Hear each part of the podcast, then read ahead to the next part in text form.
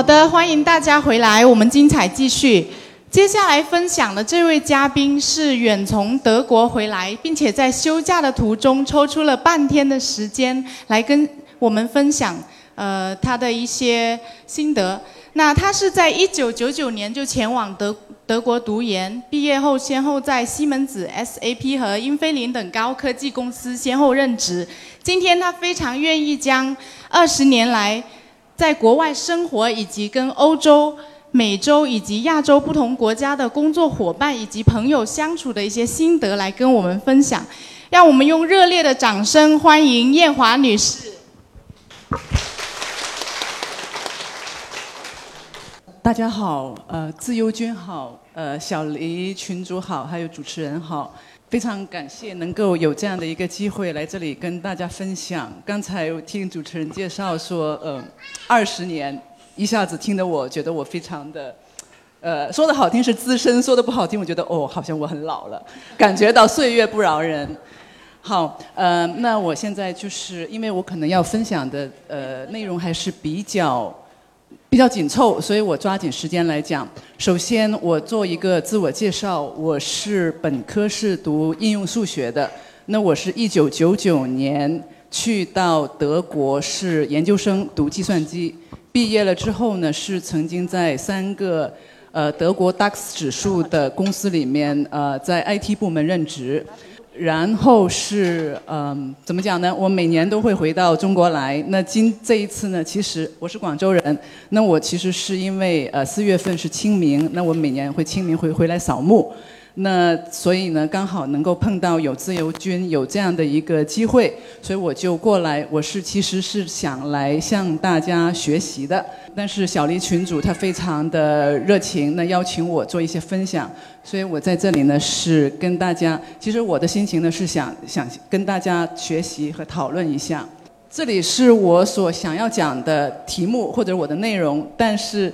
呃，为了想证明一下我是在德国的，那所以呢，现在先把一些怎么讲，先把一些照片先 post 出来，就是验证过我是在德国生活。首先，左边是呃，我们大家还是作为在广州生活或者在广东生活的，还是对吃还是比较感兴趣。那在左边是可以看到，呃，在德国糕点是还是非常诱人的啊。但是也很贵，像在那里一朵玫瑰花大概的价钱是六点五欧元，呃，但是还是蛮好吃的。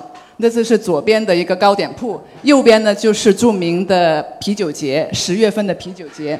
那我们一般所看到的呢，都是啤酒节戴着高帽子喝啤酒的呃照片。但是在这里呢，其实是这个是要定做的，是我在读 EMBA 的时候，大家同学去那里。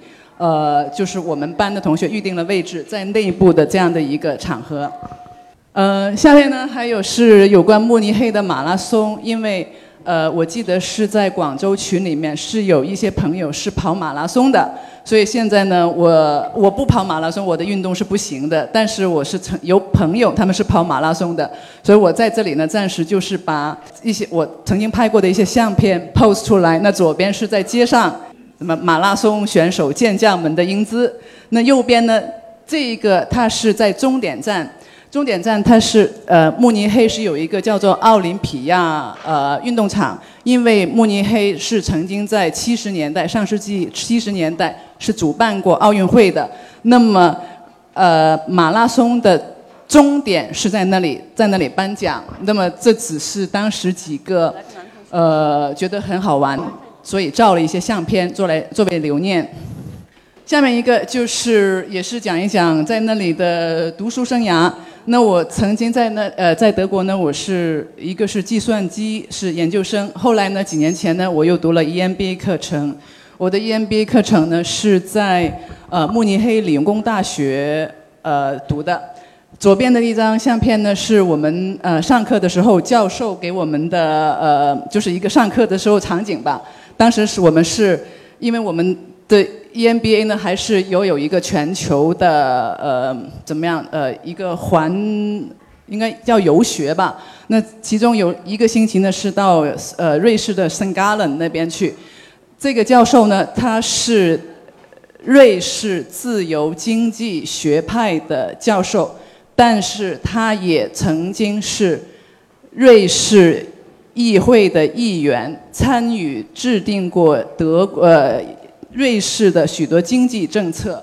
那在退休了之后呢，他重返校园来栽培，嗯嗯，我们这些新生新生代。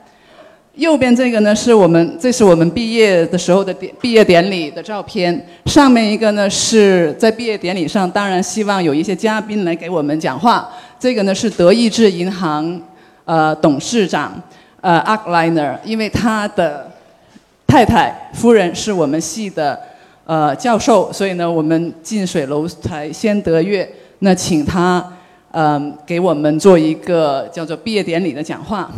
现在在这里呢，想顺便提一下，在美国 MBA 课程是非常受欢迎的，但是在德国并不是这样。德国的 MBA 课程是几年前才起步，而且德国人呢，其实也并不是很认这种 MBA 或者 EMBA 的课程。我记得在当时我想去读 MBA 的时候，EMBA 的时候，我是请我的。老板，我的 manager 帮我写呃推荐信，那他他当然很支持，但是呢，他帮我签完了之后，他跟我说：“哎，艳华，我帮你算了一笔账，你这个 EMBA 这个投资回报率可能不够，呃，就是不高，因为有可能你交出去的学费和你以后你薪水的提升不成正比，所以呢，我觉得还是不划算的。不过你既然你想读，就去读吧，是这样子。所以呢，在德国其实。嗯，还只是刚刚起步而已。那我选择是在慕尼黑理工大学那里读 MBA。首先，第一个，因为我是在慕尼黑工作和生活。那么，如果是要我跑到其他的地方再去，呃，一一边读书一边工作呢，会比较辛苦。那另外呢，就是慕尼黑理工大学是嗯一个 reputation 非常好的大学，它曾经有二十五位。诺贝尔奖获得者曾经在那里读书或者工作过，那所以呢，即使他的经济系并不是暂时还不并不是很出名，所以我们还是在那里能够感受到他的学术的氛围。好，这是最后一张相片，嗯，那是讲一讲我们平时就是周末会干些什么。那德国人呢，还是对呃运动、对自然是非常向往的。这个照片呢，其实其实我们是两年前，呃，我们 EMBA 就是就呃我们的同学，就算在毕业了之后，也会每年聚一次，因为都是从德国不同的地方，或者甚至是呃有不同的国家来的。那我们会约在一起，比如说有一年就是在法兰克福附近的一个葡萄酒产地那里。那里叫徒步，徒步的意思呢，就是真的是走了好几个钟头。那一边走，然后中间有一些这些嗯葡萄酒的摊档，那我们就在那里休息、喝酒、喝水，喝完了继续走。那这个就是嗯一点点的呃德国生活的点滴。好，那现在呢，还是回到呃我们的主题这里来。第一个我想要讲的是我在德国是如何了解中国和世界的。那我还是想用我自己的个人的经历来讲。我每天早上起来，因为我是有订阅《华尔街日报》的，那么在你知道，就如果是在外面不是很，就说。当你对新闻并没有很大的屏蔽的时候，你可以收到很多新闻。所以我每天早上起来，首先《华尔街日报》它有一个 App，有一个应用程式。首先把《华尔街日报》的头条看一遍，然后还有 Bloomberg，接着还有是路透社的新闻。把这些都看完一遍之后，继续的就是由我们呃随口说美国广州群。就是因为有个时差的问题嘛，我总是晚六小时或者七小时，所以每天起来就已经看到一百多条、两百多条的信息，刷刷刷，三分钟、五分钟把这些东西看完。基本上，在过去的这七个钟头、八个钟头里面发生了什么事情，就已经有一个大概了。好，那下了班之后回到家，晚上八点钟。我们在中国七点钟是有新闻联播的。以前我我们家总是七点钟雷打不动要去看新闻联播。那我在德国的八点钟，德国第一台是有德国的八点钟新闻报道。那我去看德国的新闻报道，看完德国新闻报道之后，呃，我们在那里是可以上 YouTube 的。那我就接着看香港新闻。香港有一个叫做呃，其实有两三个不同的新闻台。那看看他们的新闻，看完香港的新闻之后，再继续，因为我这个人还是比较喜欢看新闻，继续看呃央视的中国财经报道和国际财经报道。那么把这几个从早到晚把这几个新闻，呃报道看完了之后呢，就首先第一个我自己是比较喜欢看新闻，另外一个呢就是能够从不同的角度来看不同的人群、不同的国家是怎么看待问题的。比如说有些新闻在德国是不报的，有些新闻在中国是不报的。那么我希望尽量从一个多角度、一个环绕的一个。呃，方面能够来看到事情的本相。那所以呢，在这里啊啊，还有另外再想一个，就是这是看新闻。另外还有是，我是在喜马拉雅上面看听节目，还是非常积极的。那么我通常我订阅的节目呢，一个是随口说美国。呃，在这里忘了讲一下我跟随口说美国的渊源。那我是从二零一五年开始。听这个节目的那当时候，呃，我觉得，哎，这一位仁兄他讲的是，首先是嗯有干货的，第二个他的逻辑性很强。那你知道，因为我是从读数学系毕业出来的，又是呃在德国工作的，逻辑性一定必须需要很强才行。所以呢，我是一直从二零一五年一直听到现在。那么我在喜马拉雅上面，除了随口说美国之外，还有听是。还有一个是净说日本，呃，如果是涉及到国内的话呢，因为我个人是比较喜欢历史，我是会听王立群谈《史记》，好像是这样子。我还是比较喜欢听一些比较有沉淀的内容。另外还有一个呢，就是我怎么样去了解中国和世界呢？因为我作为是广州人，所以呢，我的亲人很多都是在美国东部或者是在美国西部。那我也经常会去那里去看望他们，他们也会经常回来，所以呢，是对那里的生活是有了解的。那另外呢，作为呃，我们公司都是一个 international 的公司，是有许多呃德国的同事、美国的同事、新加坡的、台湾的、中国的、欧洲的各国的同事都有，所以平时在跟他们工作的。工作交往的过程中也会互相的讨论，那是我是从工作和生活这两方面来啊去了解这个世界，了解美国和德国。那还有在哦在这里呢，我还是想谈一点哈，呃，就说我也说过，我是想把自己的观点谈出来。我在这里还是想鼓励大家，我们大家都很尊重自由军，很喜欢他的节目。但是我还想鼓励大家，在不管是听自由军，听任何一个喜马拉雅上面的节目，即使是在听我现在这两这里所讲的，大家都请带着一个独立思考的精神来去看待我们所说的每一句话。我们所说的每一句话，都请都希望是能够经过验证的，因为独立思考的能力是受教育、受过教育的人里面最难能可贵的一个特质。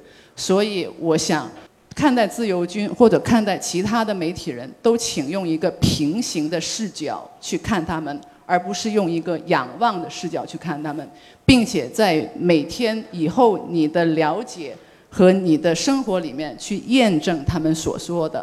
这是第一点。第二点是去德国还是去美国？那这个呢，也曾经是有人问过我。呃，我的回答是，尤其是因为我们现在是在广州，如果吃对你很重要，那请去美国，因为 这这是一个实话，因为就是其他所有的不要说什么情怀，不要说什么观念等等，这是一个非常实在的问题。嗯，我的姐姐是在纽约，她来到德国，来到慕尼黑看我。第一个星期，她说：“哎，慕尼黑好像其实挺多吃的嘛，你们都知道有德国咸猪手，刚才也看了那么漂亮的蛋糕，还有啤酒等等，有很多的东西吃嘛。”等到第二个星期，她就说：“你们德国有什么好吃的？没什么好吃的。”然后我去到呃，我回到广州以前是每次回去的时候要买一点菜心、豆苗等等新鲜的菜要带回去的。我刚刚是赶过来，是从我的大学同学聚会那里赶过来。他们说你想吃什么？我说啊，我吃什么都可以，因为我是德国基民。因为在德国，呃，真的是感觉是吃不饱，呃，所以呢，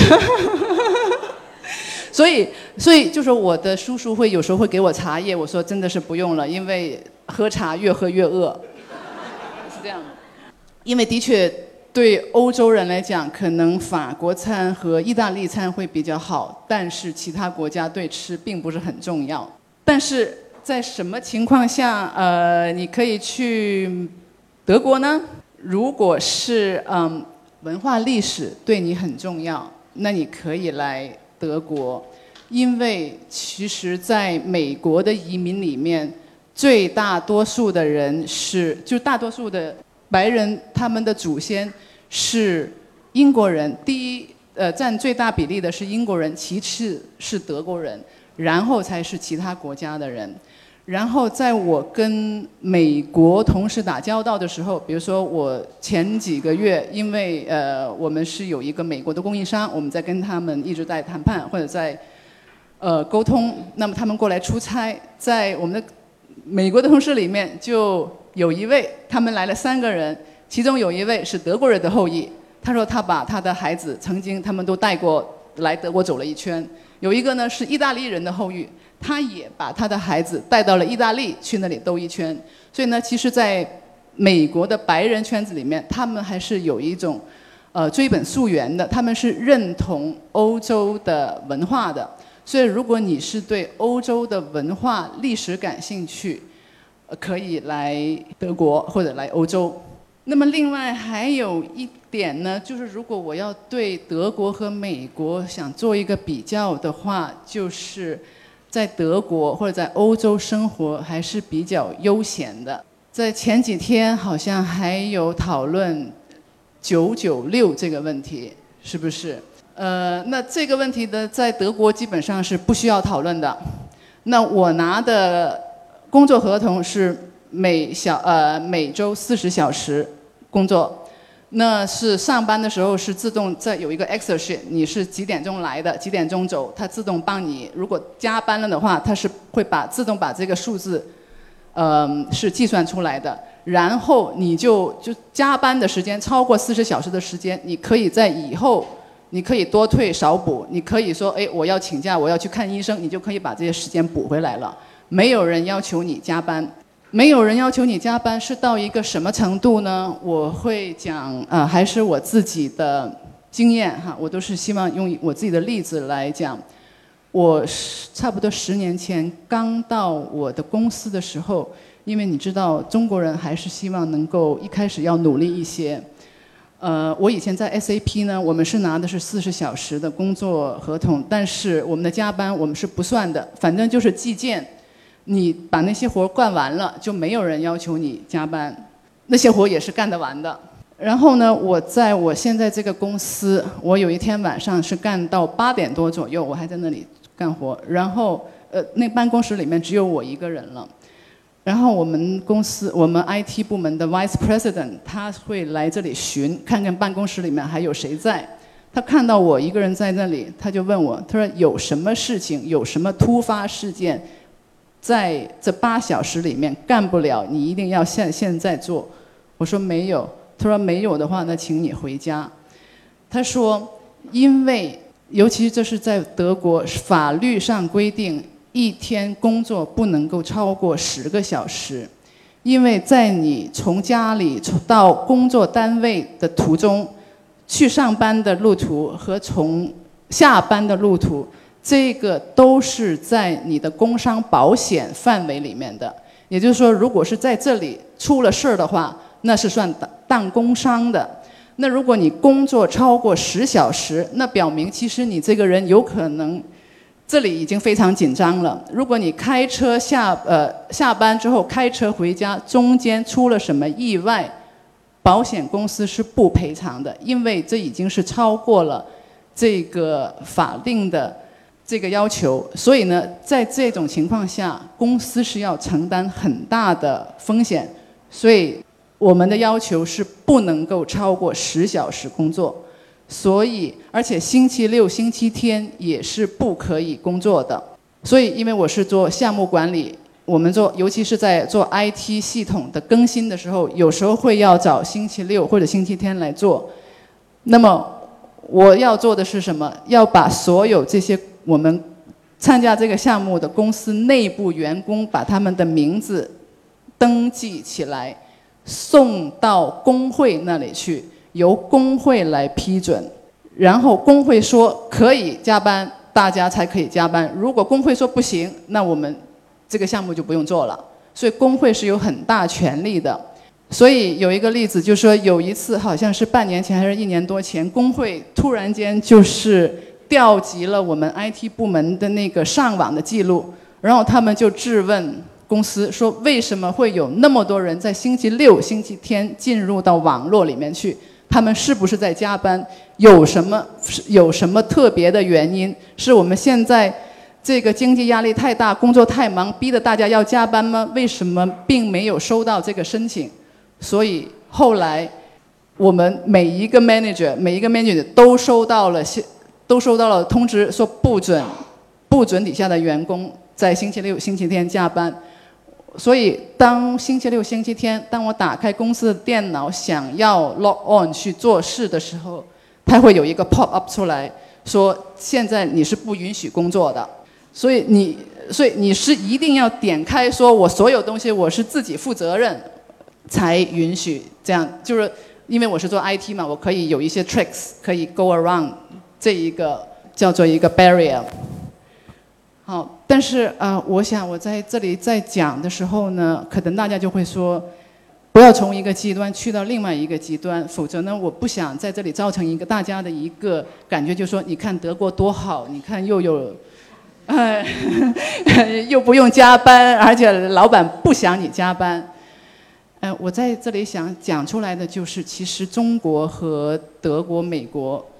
还不是处于一个同样的经济发展的阶段。我们在声讨六六九的时候，我们也忘记了，其实，在华为还是它是有一个床垫文化的。那么，但是如果没有华为的床垫文化，我们现在又怎么样可以有一个强大的高科技的华为呢？我们其实是在在一个不同的发展阶段来想要争取一个。相类似的权利，那所以我觉得，在我们看问题的时候，可能最好还是从一个多方面来看问题，而不是只是简单的去说德国有多么好，中国有那么有多么差。其实我在这里，我今天所讲的所有这些，我都是想说一个问题，就是中国没有你想象的那么差，美国和德国也没有你想象的那么好。好，那下面呢就是。到下面一个嗯，题目是什么人适合出国？嗯，因为好像我之所以把这个题目也列出来，是因为一年前还是两年前，在广州的群里面，曾经也有一位群友是在说他到底适不适合，他好像是从深圳转到呃广州那里去的，然后他说他适不适合去出国？那当时好像群里面还有一些讨论的。那我刚那时候呢是好像忍住了，我就没有说话。那什么人适合出国？其实，首先第一个，你要不要出国，这就是一个选择。其实现在中国发展已经非常先进了。我的表姐，我表哥表姐他们都是土生土长的美国人哈。我表姐来过两次中国，一次是三十年前，那。三十年前的时候，她来到广州，她说：“啊，她跟她的男朋友是美国人。她说，Please get me out of here。她真的是不想待在那个广州。最后呢，她实在受不了，她就搬到白天鹅宾馆那里去住了。然后三十年之后，是去年回来，是参加我母亲的葬礼。那她那时候后来我我就说美国中国怎么样？她说中国很快就会超过美国的了。”他只来过两次，而且他是一个文人，他都这样看到。他说中国很快会超过美国。那么，尤其是我们在北上广深这四个发达的城市里面，你的生活指数并不会比美国或者德国的城市不会比它低。所以，为什么一定要出国呢？这其实是你一个个人的选择。那我在这里呢是写了一下哈，呃，我是说什么人适合出国？是那种乐观积极、心胸开阔、有好奇心、愿意交朋友、坚韧不拔和愿意开拓的人适合出国。那种瞻前顾后、患得患失，总是两边做比较，前怕狼后怕虎。不好意思，我说话比较直接哈。前怕狼后怕虎的人不适合，因为没有一个社会制度是完美的。你看到美国、德国的好，但是你看不到这个社会有负面的情况，你也看不到在德国和美国我们的高税收，比如说我们的税收在我而言大概是百分之四十的税，然后呢，医疗保险是工资的百分之十四，我自己是交百分之七，我的公司帮我交百分之七。这个是你看不看病都是要交的了，所以呢，你看不到我们的高税收、高保险金以及欧美中产和上层的焦虑，你也看不到作为一个移民，你离乡背井的挣扎，北漂就是去北京创业的人有多么艰苦，那么落户欧美也有多少挑战。所以呢，在北上广深生活指数已经追上了欧美的情况下。这是一个可比的，那主要是你的心态，而不是你所去处的地域决定了你是否幸福。那么我在呃国外那么多年，我觉得唯一的欧美比中国有优越性的地方，恕我直言，就是欧美国家他们对弱势群体的保护。在欧美国家，即使是贫穷的人，即使是社会最底层的人，都能够活得有尊严。这是我自己觉得，这是唯那个制度唯一的优越性。否则的话，如在这里的北北上广深和欧美，其实是呃可比的。你不一定需要去欧美，除非你是喜喜欢那里，那你可以留在那里。好，接下来是有没有所谓的华人天花板？呃，我的回答是没有，或者是说，大部分人还没有努力到一个程度，以至于已经触摸到了这个天花板。我在这里呢，就是也提前就写了一些论证，比如说，呃，我自己个人的观点，其实你在国内，如果你是要想升上去的话。其实也是要百里挑一的，你也是要技术上要行，也是要能说会道，也是要很多的人脉，打很多的交道，然后还要看运气才能够升上去的。那你在这里，你会说有一个天花板吗？没有。那为什么非要去到了欧欧洲、美国升不上去，你就会说是有一个华人的天花板呢？我个人觉得那只是一个借口，然后还有是呃，另外一点，我在这里想讲的就是，在这里是去，因为我是搞技术工作的哈，我并不是做企业，并不是做经济的，我是以在那里不过就是一个白领打工的，那么也有很多人去那里呢，就是白领，其实呢，在欧美。国家，如果你是只是做技术工作，其实工作呃生活还是比相对来讲比较轻松的。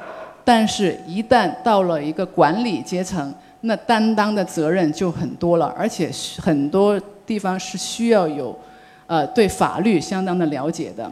而且在欧美地区哈，就是技术人员是很受尊重的。那比如说像我是作为一个专家或者是技术人员，有时候。我是可以，我们我们专家，我不要说我是可以给老板看脸色的。那老板呢是要，就是他所需要的，就是要能够调动员工的积极性。所以呢，其实当老板并不容易，可能要比在中国这里当老板要辛苦。好，那我其对我这里还讲的就是，嗯，因为当管理人员或者是在继续在往上升的时候呢，因为你要付出很多的时间，那么对于我们中国人或者华人来讲，一般来讲是比较实际的。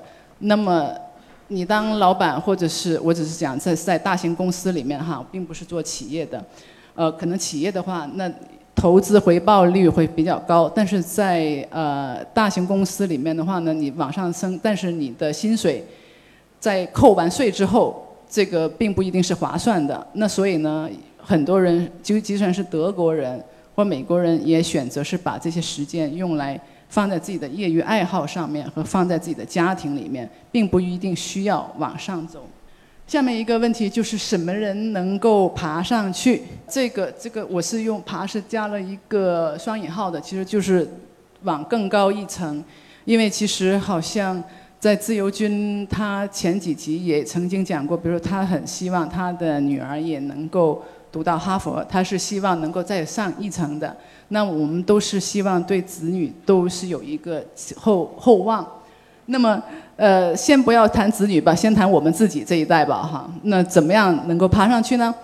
技术上你要有实力，呃，有，嗯，怎么讲？有一个学历，有一个才华、才干，这个是一个 prerequisite，我们就当这个是一个 basic 最基本的条件。那么在这个最基本的条件之上，第一点就是要能说会道，而且会写。会说那是要表达，我们都需要能够表达；会写是能够把你的思想固化起来，能够让它能够流传。那所以呢，我们现在在看自由军他自己所做的，首先他是说表达出了他自己的意见，然后是写把他的思想固化下来。在德文里面有一句谚语是叫做 “Wer schreibt, der bleibt”。意思就是说，写下来的东西才能够流传。第二点就是要身体好，这个是一样一定的。就像自由军他所说的，所有的技术活等到最后都是体力活。我们的 CEO 是跟着默克尔来中国参加会议的，那时候默克尔是带着一群的 CEO 来这里签合同。CEO 回来跟我们说，他说他还是很佩服默克尔，因为他们都是从早上八点钟到晚上，他们作为 CEO，只是去听去参观已经觉得很累了。他说默克尔当时是一个六十岁的女人，但是每天几天下来依然是那么神采奕奕，这个是一定要有体力的。我的 CFO，我当时在请他呃 sponsor 我的 MBA 论文的时候。我是今天给他发一封信，他第二天的早上五点多就给我回信了，然后过了一段时间，我再给他写一封信，他是过了两天早上七点多就已经给我回信了，然后我看到我就很惭愧，因为其实早上七点多有时候我还没有起床，然后我的 CEO 就 CFO 已经在那里工作了，然后我们 IT 的 Vice President 是一个女士。那它是呃，我们刚才讲到天花板，那其实呢，对女士也有天花板，女性要在网上其实也是有天花板的。那么在那里的话呢，我们这位女士的 Vice President，她的体力，我想说，她其实是参加女性铁人三项比赛的。那我的很多的同事都是参加铁人三项比赛或者参加马拉松等等，所以她是他们的体力支持着他们的。整一个工作。第三点，呃，我尽量还是把这个能爬上去这个讲完。第三点，还是要会拉帮结派搞政治，要还是要去参加饭局的。就算在欧美，跟在中国是一样的。如果是有参加什么体育活动、啤酒节等等，你也是要跟你的厂商，你也是要跟你的同事一起去的。你不能够落单，也是要站队的。而且呢，也是比较会参，呃。会擦鞋的人比较能够上去，跟领导关系比较好的人也是能够上去。这个呢，中西一样的。第四就是还是有一个要呼吁一下的，就是如果是想要再往上走的话，作为中上阶级，还是想要对基督教的教义和教会的历史有所了解，因为基督教之于欧美国家，正如是儒家。之于亚中国国家，中国或者是日本和韩国，那是他们文化的精髓，很难说我们在一个国家对他们的文化不了解，只有当你了解了他们的教义、他们的历史的时候，你才会了解，比如说有什么。嗯，具体的表现呢？比如说，在德国，我们是要交教堂税的。如果你是基督徒，只要你填了的话，你就要交这个税。这个其实是来源于十一奉献，教会里的十一奉献。在德国，星期天商店是不开门的，因为教会里面教义里面有说是有安息日这一个这一点。然后，只有有了这些，你对教教义有所了解，你才会了解为什么有许许多人是不支持堕胎，不支持这个，不支持那个。所以呢，而且是当你知道了这些之后，你才能够，而且当他们谈到一点的时候，你才能够马上明白哦，他们是在说什么。所以呢，如果是在欧美国家长期生活的话，还是请你拿一些时间来了解基督教这他们的精神。最后，我想讲一点，就是如果是要能够更上一层，还是要有自己的气质、特点和兴趣爱好。刚才有一位是呃陆长庚呃长庚同学，还有另外一位是穿越的同学，都是有很多的兴趣爱好和好奇心的。那在我的欧美的同事里面呢，那很多人他们是有飞机、有游艇去滑雪。去玩这个玩那个，那其实是兴趣爱好把大家连接在了一起。所以呢，就是你当然你不一定需要去追求这个，但是还是需要有很多这样的兴趣爱好，才能够帮助你拿到或者交到很多的朋友。好，那时间有限，可能我只能够讲到这里了，不好意思。今天我寒夜里看雪飘过，怀着冷却了的心窝飘远方。风雨里再觉，梦里分不清影踪。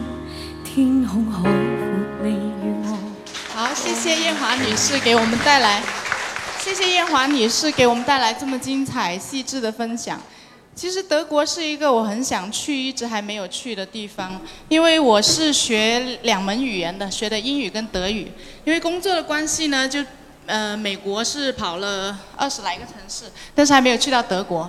然后我想起一件事情，就是我们因为之前公司的那个咨询师都是德国工程师嘛，他们说话就是，比如说他问你说你有去过德国吗？你一定要回回答他说，not yet，就是 not yet。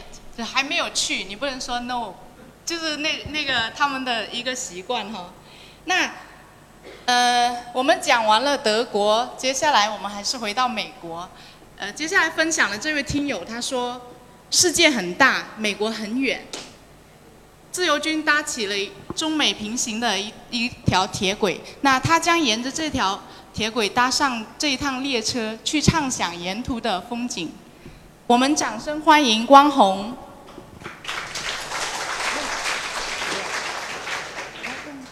相似的灵魂再远也能够看见。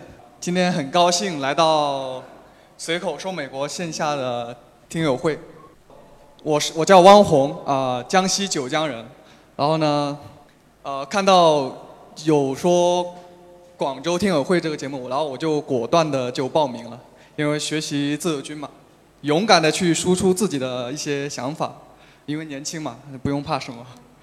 其实那天，呃，小米找我说要我的这个发言的主题的时候，我那天正好在那个火车站。然后呢，其实我那天什么都没准备，我想，哎呀，突然找我要主题，我一时真想不到。然后呢，我就看到那个铁轨。然后我就联想了一下，也不知道比喻的对不对，而把自由军比喻成呃中美之间的铁轨，而他的一些专辑，随口说美国啊，Luna Story Time，还有那个移民美国的节目，就像是行驶在中美之间的列车，而我们这些听众朋友们就呃有机会搭乘着这一班班的列车，行驶在。中美之间畅想列车沿途的风景。啊，那我讲一下，呃，跟自由军的这个随口说美国结缘的原因。嗯，最开始呢，嗯，有一天在喜马拉雅节目上面嘛，然后就看到有一期节目，呃，是自由军的一个一个话题是什么话题呢？在美国一家四口的生活费用。啊，那这个话题我不知道大家有没有啊听过这这这三期节目？它一共分为三期。那这个节目为什么感兴趣呢？因为是这样，呃，正好那是一七年嘛，一六年，一六年底，一七年，应该是一六年底吧，没到一七年。啊，我弟是呃清华大学的硕士研硕士研究生嘛，他那个时候正好是准备去美国申请读博。那就会涉及到一些美国的具体的生活的方方面面的问题。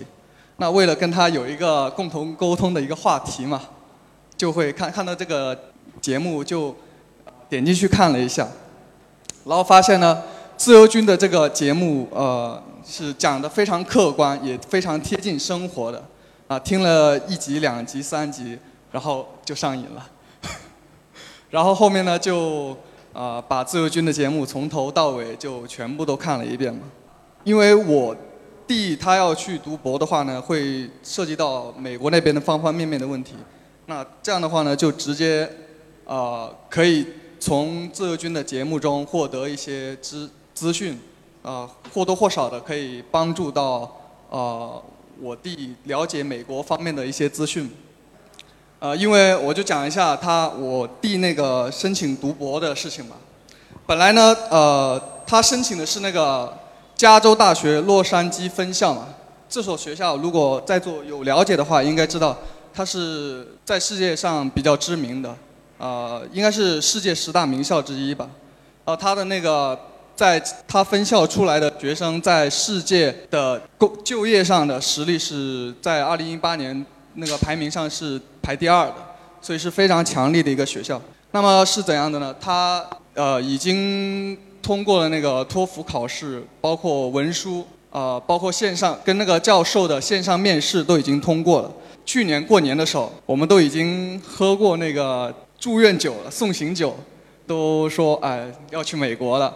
啊，这个时候呢，自由军的节目就发挥了作用。我就教导他，因为我是哥嘛，那肯定要说。我说啊啊，老弟啊，去了美国呢，要这个我美国那边的习惯啊。如果说你住那个 single house 独栋的话呢，院子你就整理一下啊。这个被子呢，也不要晒到外面来啊，免得人家美国的人民给你报警抓去了，对吧？这个自因为自由军的节目里面也讲过这个，所以这个对于。我跟他沟通之前还是很有帮助，我也是比较实用型的这种。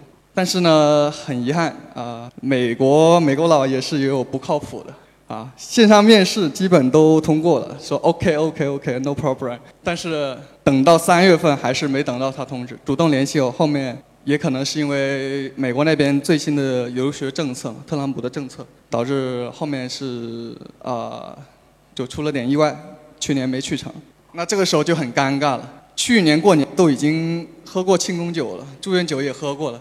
那第二年过年的时候这怎么办？这这这这这过年又得喝一回酒，因为第二年又要申请了，这就很尴尬了。因为这个申请到，因为他很有信心嘛，那边其实基本确认了。这个整个整个我那个小县城啊，基本大街小巷都知道，哎，那个那个谁家的 儿子去美国那个。加州大学读书了，哇！大街小巷的人都知道。第二年回回来过年，好，他说他说我都不想回家过年了，你知道吗？太丢脸了那种。那有了第一次的经验嘛，那么第二次呢？整个申请过程其实因为有了第一次经验教训，不押宝在一个一个大学里面，那第二次的就比较成功嘛。然后就获得了，呃，也当然没有再去申请那个不，那之前那所，后面申请的是旧金山的一所大学，然后也获得了录取通知书，但是还是结局还不是很好，因为呢，家里长辈妈妈妈突然就是有检测出了癌症嘛，然后就因为他比较孝顺嘛，就放弃了这个去美国读博的这个机会。那么按照我这边来讲呢，我从始至终。都没有把自由军的这个节目分享给我弟，这个是有一点自私心在里面。这个你们大概猜一下是什么原因？这个我不清楚，反正我没跟他讲过。这为什么呢？第一点，我跟他讲了我的话题，我知道的东西，从自由军这学到的东西，那他都知道啊，那我还跟他讲什么，对吧？第二个呢，就是啊，也是我担忧的一个问题嘛，因为自由军的节目里面穿插了很多有关于移民美国的事情。美国这么好，虽然我没去过，但是我想，呃，给他听了，万一以后他真的移民美国了呢？作为亲戚，我还是不希望他移民美国，因为站在我站在他的角度上，可能是有更好的。发展前景，但是我来说，我觉得亲情也很重要。可能说现在很多人觉得这个现在交通非常发达嘛，大家觉得呃大不了一年来回两次嘛。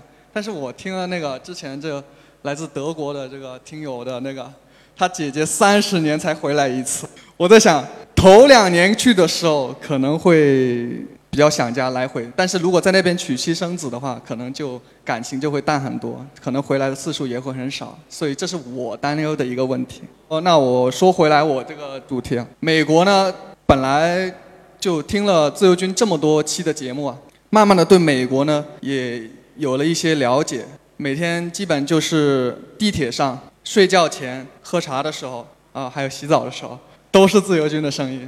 那慢慢的对美国的一些。憧憬的想法也有了，就想着美国现在是世界第一大国，经济强国、军事强国嘛。那么美国到底有多好？从听不管是网上看到的，还是从自由军这听到的，都不如我实际的去看一看、去逛一逛、去玩一玩。所以我才有了这样一个想法：美国很大，我想去看一看。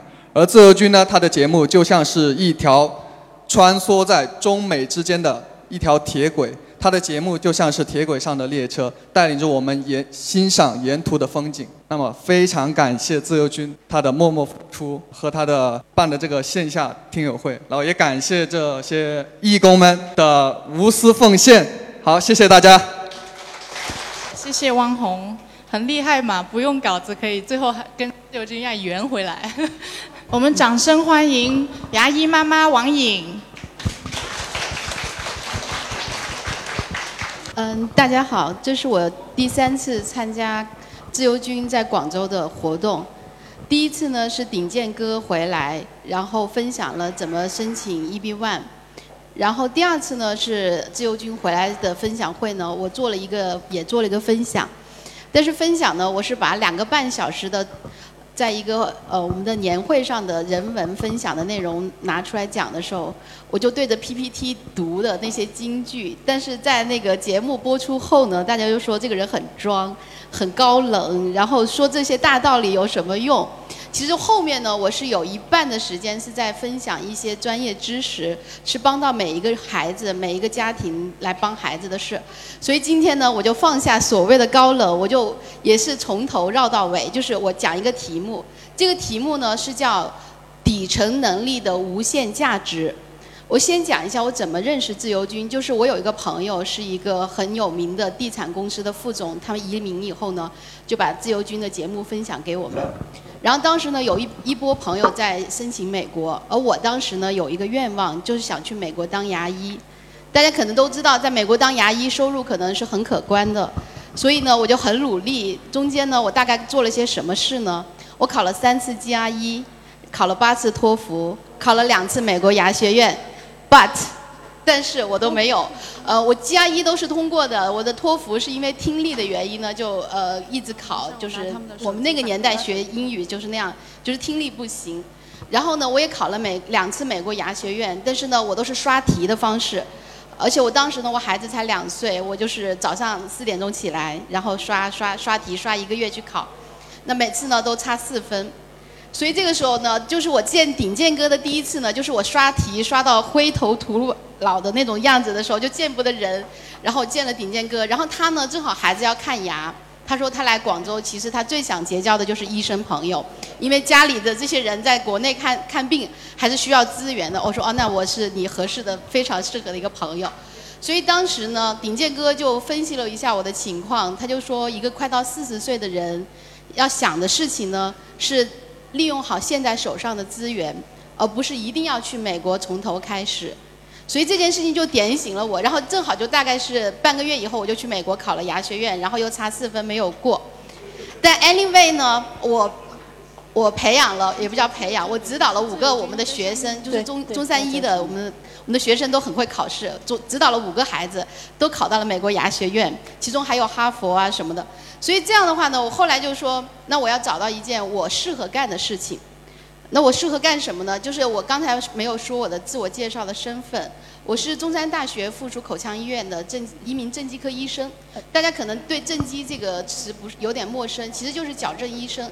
但大多数的医生跟你介绍矫正的时候，都会说是十二岁来。但是我呢，就是作为一个妈妈，我希望我的孩子天生丽质就长好，长出父母基因里给的高度的颜值。同时呢，我也是个牙医，我看到太多孩子矫正的过程中有一些问题，所以我希望在更早期去帮到人。所以每次来到很多孩子的时候，我说你为什么没有早点来？他说因为我以前遇到牙医从来没有这样跟我说。所以这样的话呢，我就上一次呃自由军分享的时候，我就来讲，我们怎么帮孩子一开始就长好，我们不要到后面花几万块钱去做矫正。但是这个节目被卡掉了，可能时长的原因，然后就只有我讲那些京剧。所以这次呢，那个时候呢，就是后来呢，就为我后面做了一期节目。所以我现在呢，也有一个身份，就是我是得到，就是中国知识付费最高平台得到 APP 的一个主讲师。我的讲师的题目呢，叫如何管好孩子的牙齿，也就是说，用一杯咖啡的钱。呃，听了这个课程以后，你知道可以在什么时候怎么干预，让孩子自然的长好。就举一个小例子，比如说大家吃东西都知道，正常呃天生就会吃东西，但实际上你在吃东西有一个小细节，就是你要闭上嘴。你闭上嘴吃东西，可以让你的舌头刺激你的颌骨，让你的颌骨长宽长大，这样牙齿呢就不用突出，呃不会拥挤。这只是一个小小的细节，就是我的课程里很多这样的小细节来支撑，就是告诉你们怎么可以。将来少花钱或者不花钱，其实，在座的听友呢，已经有很多都是我的患者或者未来的患者。但当时呢，我跟他们说：“你先去听我的节目，我希望你不要花钱，你不要当我的患者，你当我的呃听众，然后你真正能自己长好。”那么我自己认为呢，就是呃我刚刚讲的底层能力才是无限价值。首先呢，因为我考试，我考美国牙学院的时候，我就是刷题嘛。然后我们考托福也是刷题，所以这种刷题的形式最后就是浪费了很多精力，但是呢没有得到你想要的结果。所以我说的底层能力是什么呢？就是最 basic，比如说勤奋啊，刚才那个德国的专家分享的，就是那些最基本的东西。比如说你刷英语的时候，你可能就是刷一个英文的阅读量，那后面刷题你有能力，分数就不会低。但是你光有分数，可能能力还不行，所以就到我觉得自认为我把所有考试，世界上最难的考试都全部考过了以后的时候，但我觉得我的能力还是很差，就是英文的这种水平。所以第二个呢，就是我们讲到了一些底层能力，就是我从我的专业上来讲，就是我们的人的灵魂，呃，是入住在我们的身体里，我们的这个躯体的这个容器呢，其实是我们的肌肉。所以举一个例子，比如说我们到了一定年龄以后，我们很多中老年人膝盖就会酸痛。其实这个呢不是衰老，是因为我们的肌肉不够强大，支撑住我们的这个膝关节的高度，所以我们的软骨就会磨损，所以我们就会疼，然后就会要呃膝呃膝盖置换啊，什么一一系列的手术 A B C D 方案等着大家。但是为什么我们不能把我们的预防做到前面来？我们把我们的肌肉变得强大。其实同样的道理呢，我们的牙齿、我们的颌骨，它的容器也是我们的口腔肌肉。所以我会在我的课程里面呢，会讲一些怎么让肌肉变得更放松。比如说我有一个患者，小患者就坐在下面，我今天见到他，我就觉得特别开心。我说啊，你的。肌肉现在很放松，一个人的气质呢是凝结在他放松的肌肉里面。就是你对一个人的第一感觉的好坏，有可能其实就是他面部的肌肉的放松，让你感觉到亲切和有安全感。所以我讲的这个底层能力呢，就是这些最基本的呃环境，就是呃我们的人体的环境，我们的人体的容器，就是我们的肌肉，让它去放松，才能让我们的牙、我们的颌骨长好。而现在呢，大家也知道，就是脏环境很差，所以我们孩子呢，大部分都会有鼻炎、扁桃体炎啊，就是口呼吸，所以这样的话呢，就是颜值的杀手。所以回到最底层，那我们怎么样来预防口呼吸？怎么让我们的肌肉在放松的状态让牙长好？这都是在我的得到的如何管好孩子的牙齿的课程里面会有介绍。最后呢，我就想讲一下自由军的呃感觉，就是我觉得我自己呢，就是一个在我们牙科行业的小小的自由军，就是自由军的那种精神的入驻，经过他的生命的能量，经过像我这样很多很多这样的小自由军，在各自的行业里面去发挥自己的能力，然后呢，沿着他这条路去走。比如说，我可能在半年后，我有两本书可能会出来讲孩子。讲牙齿，呃，讲所有这些就是怎么去建设我们孩子的底层能力的东西，因为这些呢才能会支撑你走得远，走呃去到爬到更高的地方，嗯，这就是我今天要分享的内容，谢谢大家。非常感谢我呃牙医妈妈，那个我们在前期沟通的时候呢。那个自由军跟我们讲了他的呃是喜马拉雅的一个主播之后呢，然后我就去看了他的课程。我现在还没有买哈，因为我我那个我还是单身没有孩子。但是我想，今天他讲了以后呢，我可能回去会提前听一下。OK。多少次迎着冷眼与嘲笑，从没有放弃过心中的理想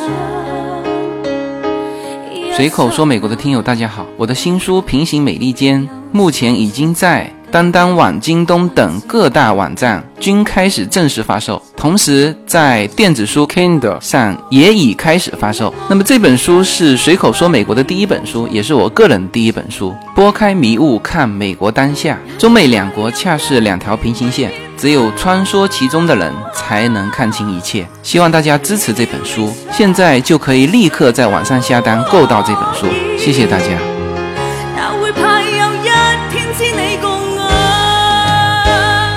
那今天大家都非常的热情，我相信还有很多嘉宾都有很精彩的故事想要跟我们分享。但是由于时间的关系呢，就不能请每一位听友都上来台上发言。那接下来呢，我们就安排一个自由分享的环节，各位听友可以举手发言。那呃，说说您的故事。有一人，您说。在座位上还是在前面？我要跟他推荐，我要说几句。啊嗯，对。那我在前面。就是我，呃，今天很高兴见到，应该是洛杉矶的。一个多月前。一个月前我们见到的这个我们的听友哈。呃，美国的按摩椅啊，是卖的很贵的，六七千美金。我那时候一直想买，我那一直想买，然后就是觉得的空间也有，他就是觉得贵，知道吧？然后呢，我先是买了一张半身按摩的，其实就是嫌贵，嗯。然后呢，后来有一天他晚上约我喝咖啡，然后他说他就在洛杉矶批发按摩椅。知道吗？我就问他，我说，哎，我说那你批发批发价多少啊？这个我说外面都是卖六七千，他说就是那些六七千的，就是我批发的呀。然后我说那那批发价多少啊？他说一千八。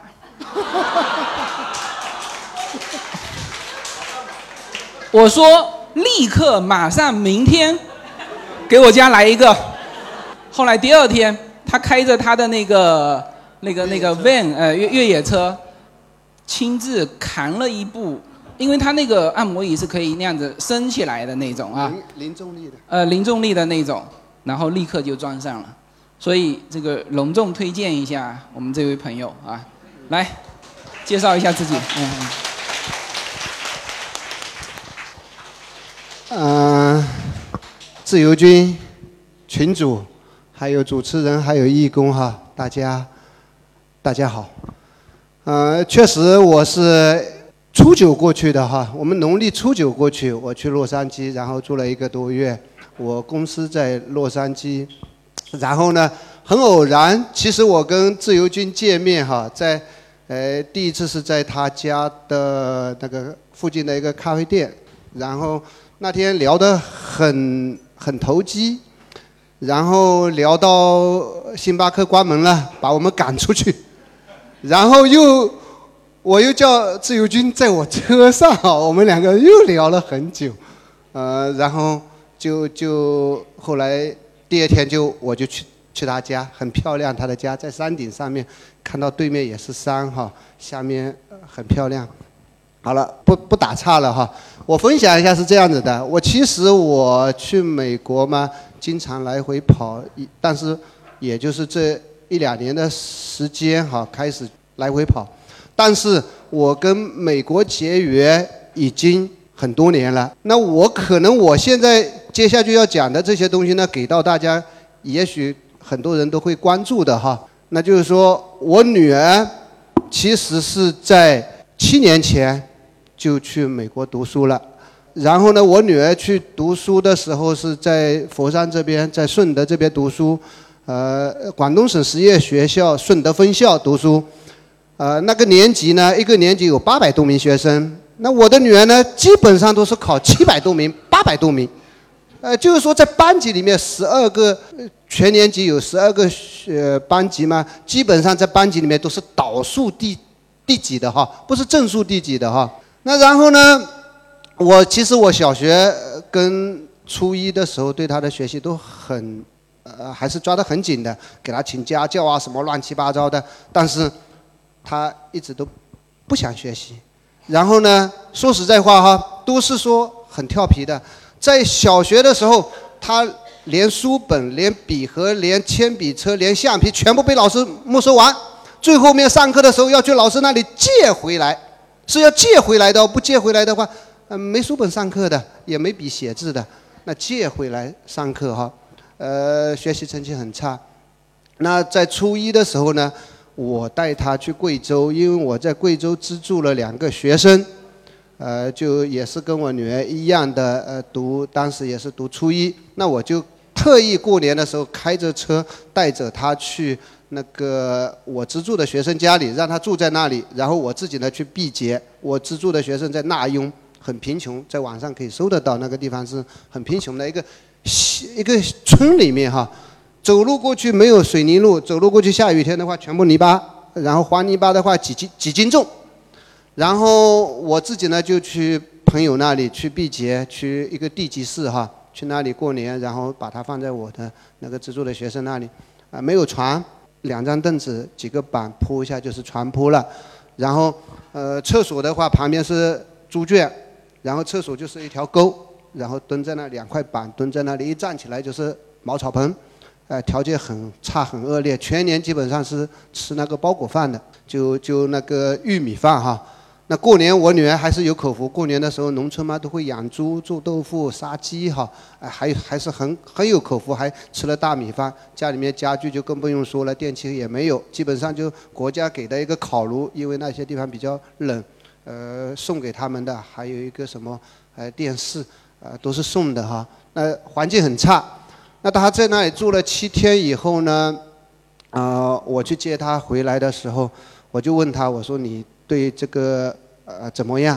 啊，就适应能力啊各个方面哈。他说挺好的，那挺好的。以后，哦，我说我我我后来我就对他的学习哈，我其实是放弃了哈。呃，放弃了他的学习呢，我就后来问了他。回来第二年初二的时候，我就问了他，我说那你我就问他，我说那你要去美国还是去新加坡去去国外去学习哈？那我女儿当时就讲，她说：“那我去美国去学习。那去美国学习呢，我就用了一个半月时间，我就把她马上办好了去美国去，呃，读初三。呃，一去美国就是读初三嘛，哈。那我就办理了这个留学，我没通过任何中介。那然后现在在初中就在那个德州，在休斯顿上的学校，哈。”那然后我其实我当时我的想想法是什么呢？现在我自己是初中毕业，高中考不上，学习很烂，不懂英语哈。我到现在也是不懂英语，但是我走了有十来个国家，都是自己一个人去的哈，不懂英语去的，有自驾的，啊有呃出去玩的。前几天还在越南胡志明刚刚回来，二十三号回来。那呃自己感觉到很辛苦，没办法跟别人沟通。啊，真的，呃，包括吃点东西还要在那里七早八早看看，或者是看看旁边吃什么，我就比比一下搞什么哈。特别有一次在迪拜的时候，没有出租车打出租车，一个印度人呃带了带着我，然后一上车打电话用手机，我说不要，到时候晚上打不到出租车，然后。我说不要，到时候打劫来一个，然后开回去的时候，去的时候我是坐公交车去，来的时候给给给我搞到那个小黑不溜秋的那个路里面。我说不要打劫，我准备好跳车的准备了啊，因为怕打劫嘛啊。原来其实治安很好，美国更更不用说治安更好哈，呃不偏题。那然后呢，我小孩子后来初中就过去读，读了现在已经是大三。呃，自由军讲了，他开始做这个节目的时候呢，是无心插柳柳成荫哈。那我的小孩其实也是一样，以前读书很差很差，在国内非常差。然后我当我放弃不管他学习的时候，让他就是说，在美国的这个自由天空下哈，因为美国那个多种族一个国家，其实接触的人都是非常啊不一样的哈。那然后呢，我就呃让他去，我说我。不管他了，让他学好英语，不要像自己一样的走出去外面走不出去，很辛苦。走出去的话也是非常辛苦。那好了，那我就把他放过去，放过去读了以后，现在是呃考上那个德克萨斯州奥斯汀分校，在在全球排名应该是三十多名吧，好像，呃非常优秀，非常好。那我后来出去了以后，因为他从初三一直到大一的话，都是自己一个人在美国生活。我们父母亲从来没去过美国哈，我也是这这一两年才去美国，才才在那边呃发展自己的生意哈。所以说，我觉得美国的教育体系跟中国还是有点不太一样，因为美国的教育是这样子的，他从小学。初中他是不严的，随便你怎么玩啊，或者是学习上面开拓你的智力啊，或者是你的一个思维能力哈。但是到高中以后，他的学习就非常紧张。现在读大学了，呃，在奥斯汀读的话，经常性是半夜三更才回家，都在图书馆里图书馆里面呃查资料看书。因为，你如果讲不，呃，他考试也是要考上大学要要修学分的哈。你没有修到这个学分，你是根本进不了这个大学，不管是哈佛也好，耶鲁也好，他都看看你的修学分。那现在也一样，从修学分的话，他毕业的话也是要修学分才能毕得了业。你没有修学分，你是根本性毕业证都不给你的。你哪怕是读五年、七年、八年，你还是烂在大学里面，还在那里读。呃，所以说很努力，他迫使你很努力去读哈。当然，我自己去美国，我去过好几所大学，呃，包括莱斯大学啊，包括德州的农工大学啊，还有我们呃自由军附近的有一种蒙塞大学。我在蒙塞大学听过好几次英语课，那些大学教授给我说，但是我一句都听不懂，因为我在那里，他去大学里面要测我的什么英语水平，我是零水平的，哦哦的哦。然后你继续听老师在那里讲，其实讲天书一样的啊，从下午一般六点六点钟还是六点半开始，一直到上课上到十点多钟，两个多小时坐在那里干什么不知道。嗯，对，呃，所以说我觉得哈，呃，当然了，我讲了，其实我还有我一一点个人的建议，如果讲想在美国去小孩子想去读书的话哈，我个人建议应该是。呃，初中去比较好。啊，刚刚我们的呃院长说了，我们中国的基础教育不错，真的不错。美国到初中的话，他们那然后呢，他的那个初中的话哈，他的数学成绩哈，啊一可能一百以内的加减哈，我们中国人溜的不得了，他们搞不好有的初中生还不一定会一百以内的那个什么加减还不一定很好。所以说去那边呢，只有只有语言上面有障碍，因为我们是中国的英语跟美国的英语肯定是没办法的。你就是这边英语水平很好，但是你不一定在那边口语会很好，你口语讲不出来，可能表呃写的表达能力会，书写能力很好哈，但是你的表达能力不一定会表达得出来。所以说，呃，初中去呢，他一个是可可以融入到他的一个社会，呃，再还有一个呢，就是说初中去的话，整个哈，他高中开始就。呃逐步逐步的呃学习任务就比较紧嘛哈。那到大学的话，其实成人了嘛，大学的话你就高压一点的话也能承受得了，呃，所以说那个时候去呢，相对来说是还是比较呃好的哈。基本上呢，在美国呢生活，我自己过去的话，呃，经常性有的时候过去住在那边呢。那生活这一部分我就不讲了，我因为我时间关系，呃，也不能讲的太多哈。那这次分享的就讲我自己小小孩子的一个呃成长过程哈。确实我很欣慰，我是把他放弃了他的学习，后来去了美国，根本不问他的，不闻不问他的学习哈。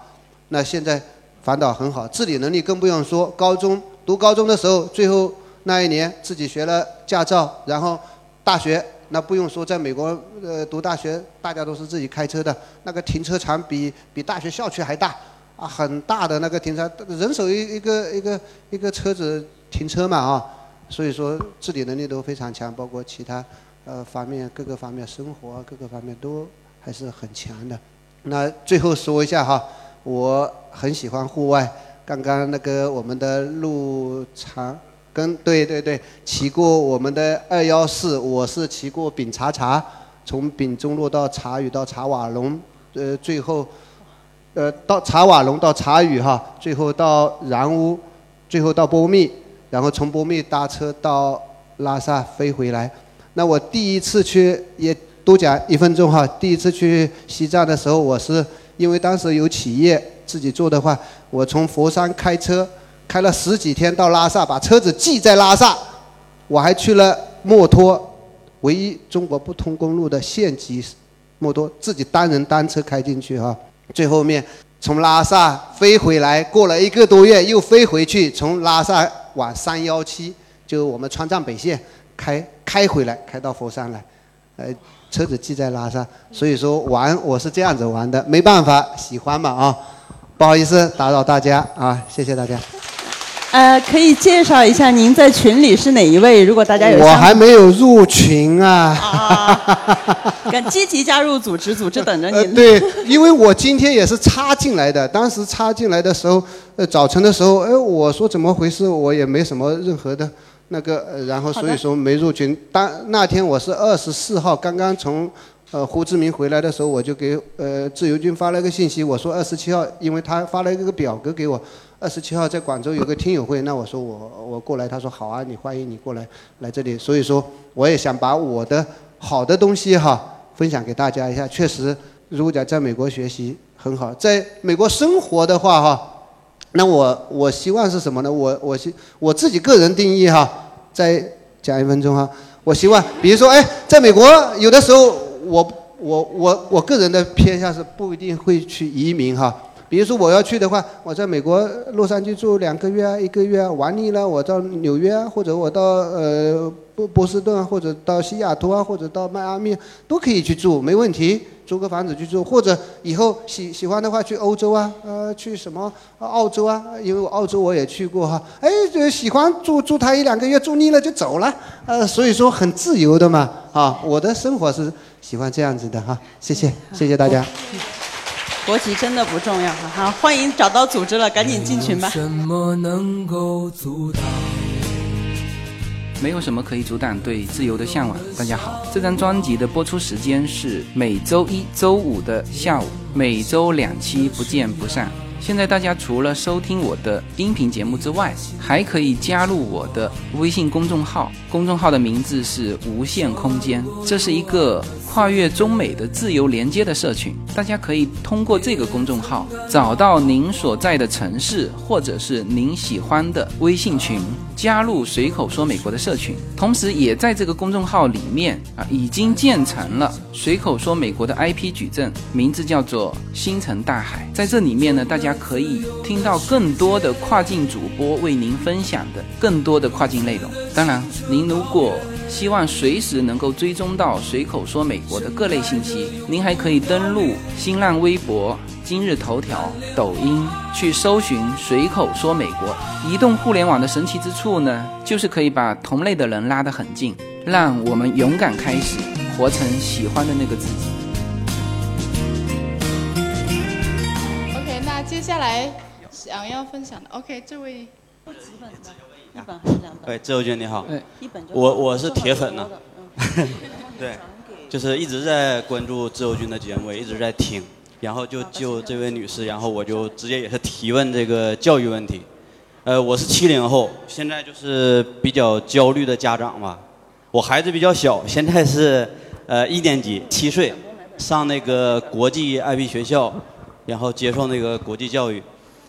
我刚开始的想法就是说，觉得孩子扔到那种环境当中，就是家长应该是应该不焦虑的，就像上那个公立学校哈，就是说，哎，都在拼呐、在学，在补。我想扔到那里面，应该是孩子很开心、很快乐的。但是我真正把孩子送进去之后，我一看，哇，其实比公立学校还要还要累，就是他的速度啊和教学的模式啊，还有这个孩子的表现呢，让我现在还是反而更焦虑了。所以说，我现在就想问自由军呢，就是说，呃，我孩子现在刚刚上一年级，他第一次考试考了五十多分，给他乐得够呛。爸爸，我考了五十多分。我说满分一百五十分，你考了五十多分，我都不知道说什么。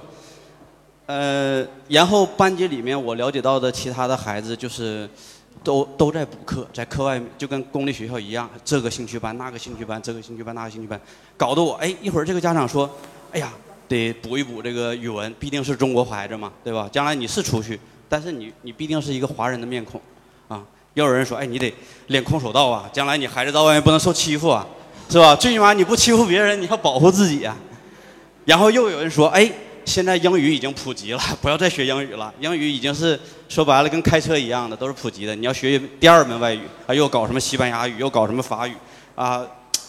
然后我听了这个就学学空手道，听了这个就学学第二语言，搞得我哎，孩子天天放学回来之后，妈妈一天从早到晚上上完呃学校的课程，呃周一周五呃第二第二这个呃选修课，然后周六周日排的也很满。我说这怎么感觉还没有我小的时候？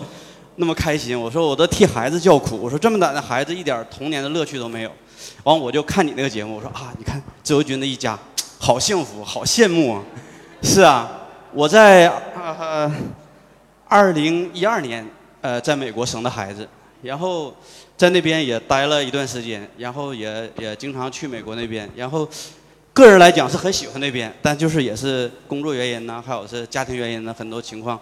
导致于我没有在那边去做事情，然后真的就像你说的那个平行美利坚一样，其实就是相似的 灵魂啊，是这样。然后我就觉得你真的很多地方很像我。我老婆说，哎，怎么越看他越像你呀？我说可能这就是咱们这个群里大多数人的这种这种这种这种看法。所以说今天我说我我说我四十多年没追过没追过星，没做过粉。我说今天我我追星了，是。然后刚才这个教育问题就是我就是。什么东西没难倒过我？但是这个真的是我很头疼的问题，也是希望自由军能够帮我们解答一个什么问题？就是说，孩子现在真的这个兴趣班有没有必要学？应该学什么？因为将来到美国，我知道不是说你文化课好就 OK 的，可能是你的兴趣，或者是你的这个呃特长。可能会更重要。就是你们已经决定了孩子以后要去外面读高中啊，这个是已经决定的了。已经决定。就像你的建议，还是读高中？呃，我们计划就按照你的那个指导走，就是初中准备让他过去。嗯，OK OK。对，所以说现在就是在兴趣班的这个培养这一块，因为比较小嘛，然后选择又很多。嗯。所以说这个时候我们就比较困惑一点。这个哈，这个事情是这样子，其实这种困惑和选择，我们美国家庭也有。你知道，在美国的华人家庭啊，也都是拼得很厉害的，呃，没有说说放任孩子都不管的，那个是墨西哥家庭，明明白吗？华人的家庭也都是。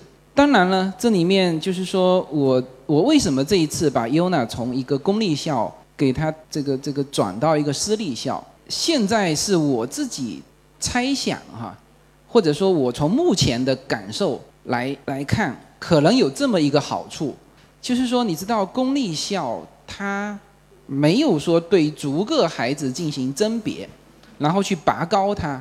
公立公立校是不断的，明白吗？就是你这个小孩哪一方面很差，过去去补啊。这这是公立校的作用。公立就像刚才那个吴医生说的，很多这种就是公立，就是他先是解决最最差的那个。阶层，医疗也是，是吧？先把你补上来。公立的这个就跟中国的公立不一样，中国的公立学校它其实变成一个资源了，你明白吗？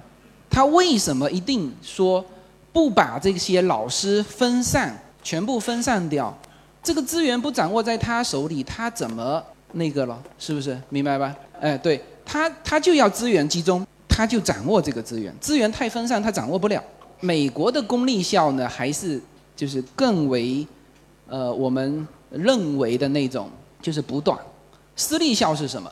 啊，当然你不要去那种普通的差的私立校，差的私立校它只只为了收钱。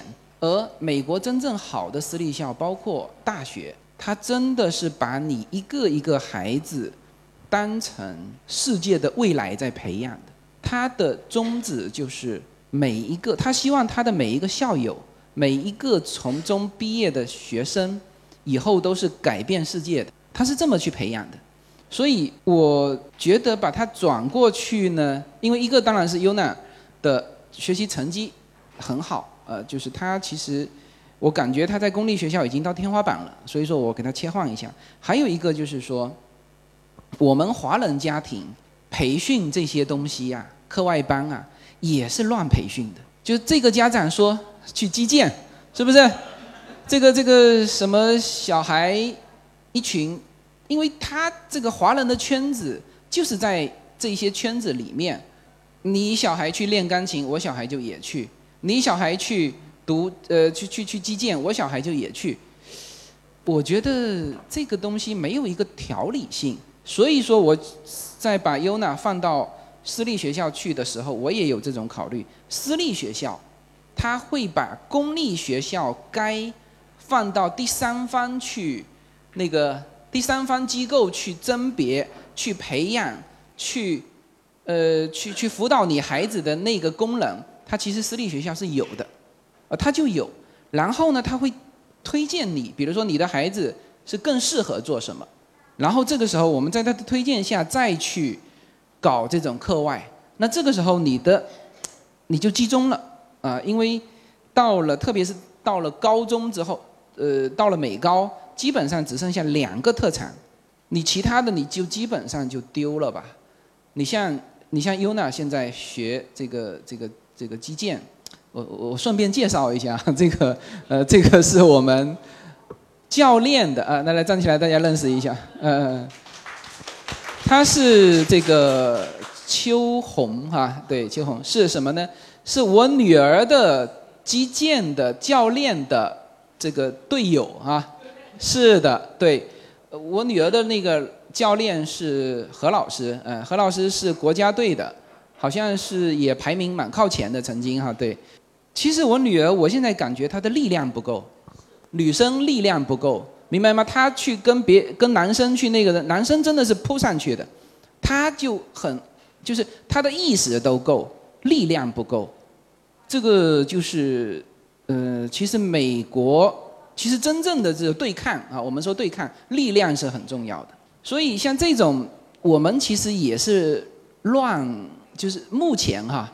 也就是凭感觉，那所以我希望他能够接触一个更呃更系统的一个一个一个一个培训。我不知道国内有没有这种的这种，像美国，他如果你是公立学生，他会有一些第三方的机构，他去通过考核孩子，会给到孩子和家长一些建议，你应该培养什么，就是这个方面你可以去。去去了解一下，就是你这种东西要找专业的人，而且我我现在相信，你像我孩子为什么从公立到私立，就这里面有一个就小孩子类型里面有一种叫被动学习型的，有一种是主动的那种。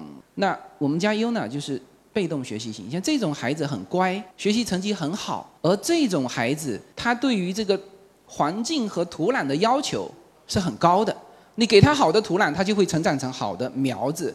你给他普通的土壤，他可能就是普通，就是这样子。所以这些方面都是我们要一起去考虑的。就不仅是你们在这个方面会去纠结，我们我谈不上纠结，因为我我我我是两个女儿嘛。我说句实话，我没有指望他们怎么样。但是唯一就是说怕后悔的，就是他们本来是可以进爬藤的这个这能力的，而我们掉以轻心，没有去帮到他们。就是我们家长该尽的东西都尽到了，他最后什么样，那都是他的这个结果。好，谢谢，好谢谢。好好好。自由君好，那个这样，我想说的也是关于教育的，就是呃，我知道鼎健兄好像是在讲跟教育有关的这个主题，那么那边还有没有就是你们考虑组建就是嗯相关的团队，专门针对这种呃考试啊，还有夏令营啊，还有仿效这三个方面，我觉得是至少是我目前遇到的。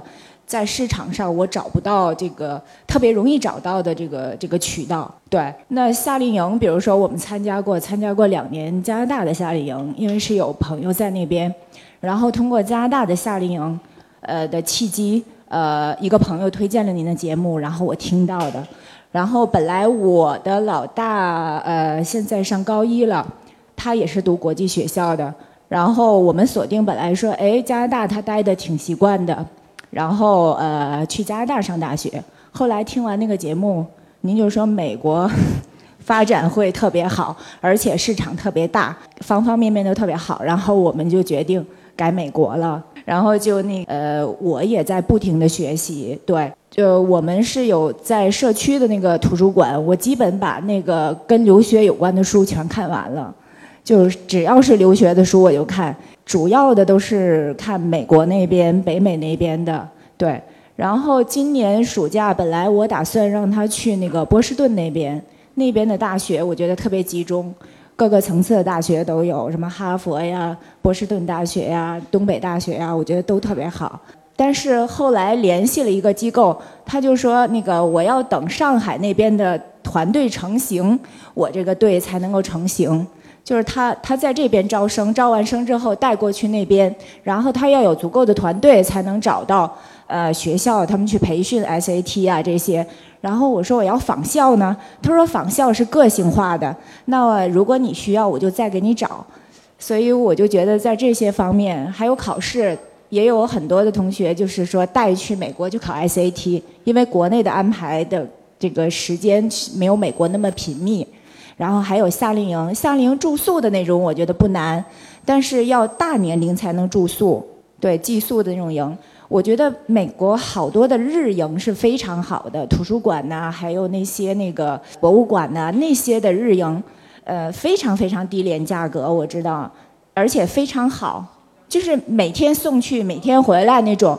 这个对于普通的家庭来讲，我觉得不是都能够实现的。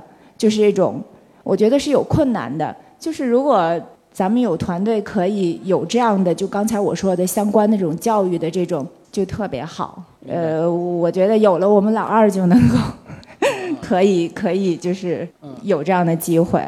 对，这个也是我觉得跟您今天讲的主题创创业跨境，就是中美这个需求量非常大的这样的一个嗯，OK，市场。对对对，谢谢。呃，确实哈，在我们的眼睛里面看到的空呃看到的这个这个机会是非常非常非常多的，确实是非常多。就像你刚才说到的这些，我知道，但是呢，我肯定不会直接去做这个。那么，如果说我有看到在洛杉矶或者是我们自己的，就是我们认识的人当中有确实是靠谱的，那我。看一看，就是说可以以一种叫做社群定制的方式，比如说夏令营啊，比如说什么什么。但是这些东西怎么讲呢？这种这种东西我们看得见，而且也有资源，但是就是变成对于我这边来说，就是这次活动完之后，我会回洛杉矶再组织一次跨境创业的探讨。我要组织洛杉矶的人，他们本身有这个资源的时候呢，要真的说能够。呃，能够做一个比较长久的一个好的一个一个项目，一个团队出来。我看到也是看到太多的这种零星的，我们不敢。我我我基本上别人问我，哎，你能不能介绍一个什么月子中心给我？能不能介绍什么什么什么？我都不推荐，因为什么呢？是很多。我说这些东西满街都是啊，你你们自己找不就结了吗？是不是？呃，就是因为这样子，就是有一些项目，他们很多很多原因。因为他要成团嘛，是吧？至少二十个人。像我，我这次本来想带我女儿这个这个夏令营的时候去播音公司去参加他们里面的一个一个团。那这个播音公司的人跟我讲，他说你们如果有二十个人，二十对小孩和家长这种的，就四十个人，二十对。我波音公司可以为你们单独开一个营，那这个时候就可以定制。那就比如说，呃，波音它就学那个飞行制造，那就一下，如果小孩对这方面有兴趣的，那就可以单独开一个营。但是呢，呃，啊，还有就是，比如说迪士尼，迪士尼我也有资源。那迪士尼的那个迪士尼副总裁，其实也是我们亚洲区的总裁，我也认识。那他就是说，他说你都不用来，因为迪士尼是蛮有优势的，是什么资源，知道吗？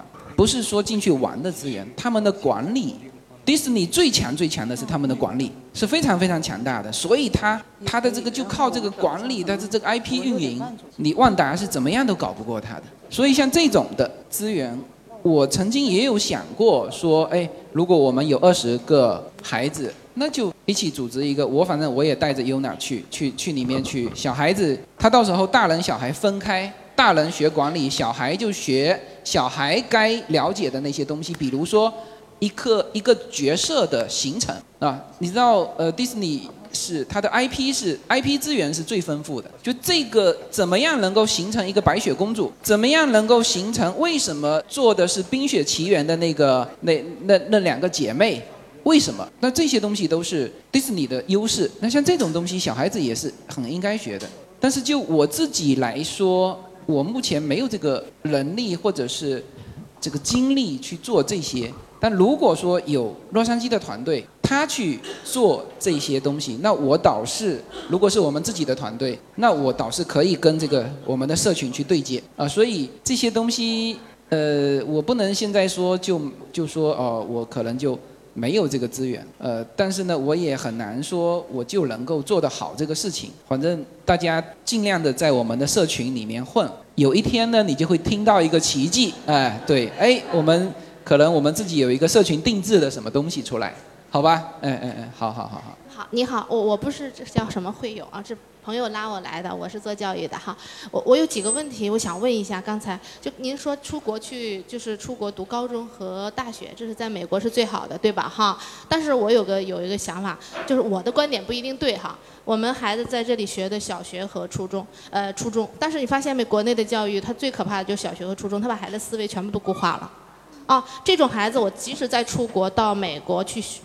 高中和大学，高中大学在美国其实他确实学知识类的东西了，而我们小学和初中的孩子都已经把思维固化了。我们再出去学，我咋觉得就是我们国内的孩子最缺乏就是创意能力。我接触特别多这种孩子都学傻了，不没有想法，呃不敢提出问题，没有质疑。但是我觉得美国的教育它很棒的就是小学和初中就拼命玩，是不是？你说上学很轻松，其实在开发和发散他们的思维。那如果在，但是呢，从小送出去又遇到那个家长的问题，那回来又不适应了，就是这样的问题。我就想，在国内读小学和初中这种，呃，再去国外读高中和大学，很多我们出国的孩子读了大学，他也不是成就很大呀，因为我们从小在这个环境下，真的思维不被被固化了。我遇到好多孩子，真的傻傻，一点想法都没，这是最可怕的，真的是。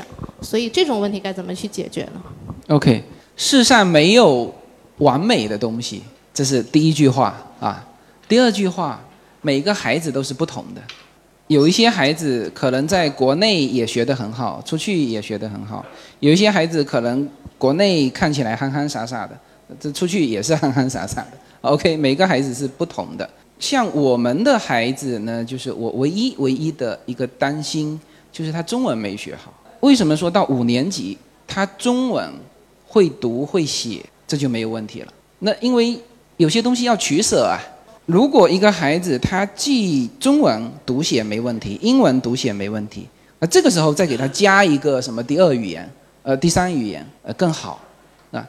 那至于说他为了学中文而付出的代价，就是在国内被那些这个固化的教育给搞得有点这个没有创造力了。那这个时候呢，就是家长要出来承担一些。作用就是你其实言传真身教非常重要。为什么学校培养的一视同仁，而每个孩子的成就各有不同？那就是一个是小的时候是家庭的你的言传身教，你的耳濡目染，那就家庭这个时候你要你要把一些你觉得对的观念要灌输给孩子。我觉得我们的这个群体哈，其实蛮多的家长是是有给到孩子家庭教育的这种这种观念的，都会引导孩子说。你至少要去要去想一下自己怎么考虑的，这就是代价。那还有就是说，那行，我很小就送出去，送出去，你家庭的代价就是父父母要跟一个出去，或者两个都出去，那就变成移民了嘛。那移民家庭就不存在这个问题，但是移民家庭有的问题也没法解决，什么呢？就是中文不好。我们现在以后呢，可能我孩子会送回来上国内的夏令营。就是读那个中文，确实确实，因为因为我们在洛杉矶的很多中文是那个台湾人教的，他的他拼音都跟我们不一样。